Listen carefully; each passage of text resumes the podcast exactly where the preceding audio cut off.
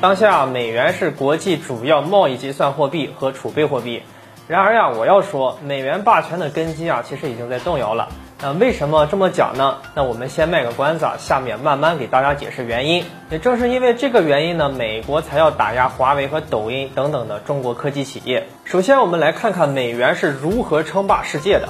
那在二战之后呀，各国呢还都是认黄金的。你国家有多少黄金储备啊？那你就发多少货币，钱和黄金呢可以直接兑换。而当时啊，美国拥有全球四分之三的黄金储量。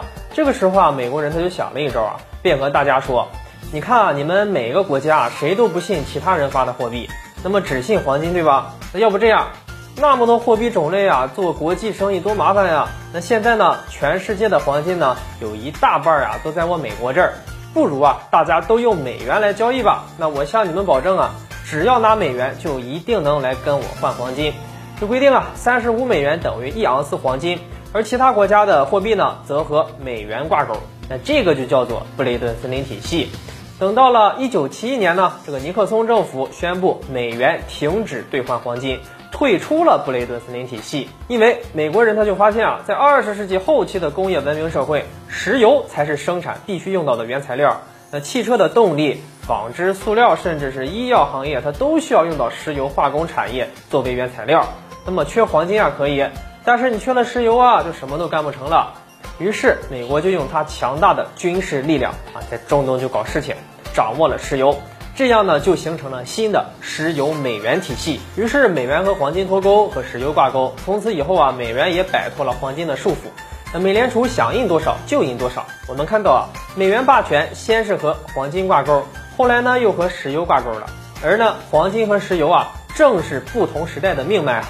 那么下一个时代货币霸权的命脉会在哪里呢？呃，今年八月份啊，有一条重要的新闻，那就是世界上最大的非政府石油天然气生产商埃克森美孚呢被剔除了道琼斯成分股。那么埃克森美孚的市值在二零零七年十月份曾达到了五千二百亿美元的巅峰，直到二零一一年还是世界上最大的上市公司，当时的市值比苹果要大了不少。而现在它的这个位置呢，却被一家叫做 Salesforce 的美国大数据公司给替换了，成为了道琼斯成分股。那么数据公司取代能源公司，这代表了在未来，数据才是最重要的生产原材料。所以呢，我们可以这么推一下，下一个时代啊，谁垄断了数据，谁就能成为新的霸主。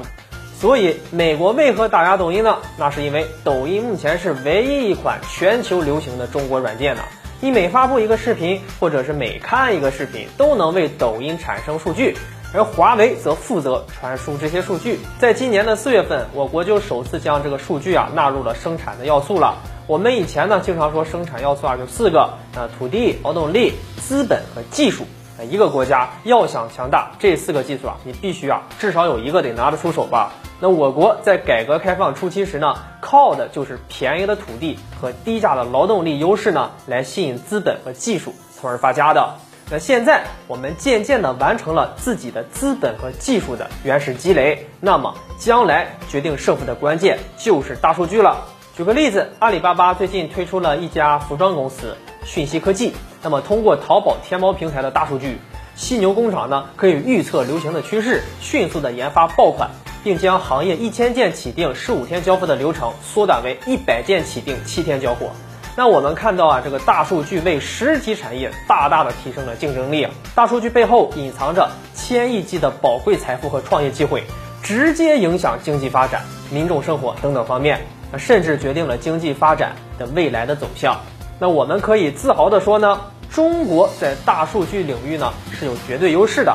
从腾讯 QQ 啊、云计算到阿里巴巴等等的各类社交软件和电子商务平台，从数据服务、投资理财到经济分析，再到互联网加，无不有大数据的影子。相应啊，产生了无数的新业态、新产业，创造了难以估量的价值。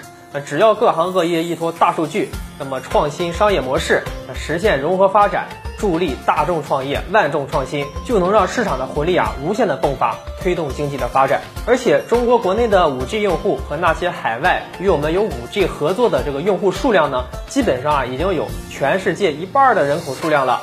那这背后啊，则是海量的数据信息。所以啊，美国还怎么玩呢？那以前呢，和黄金挂钩的货币啊能成为霸权。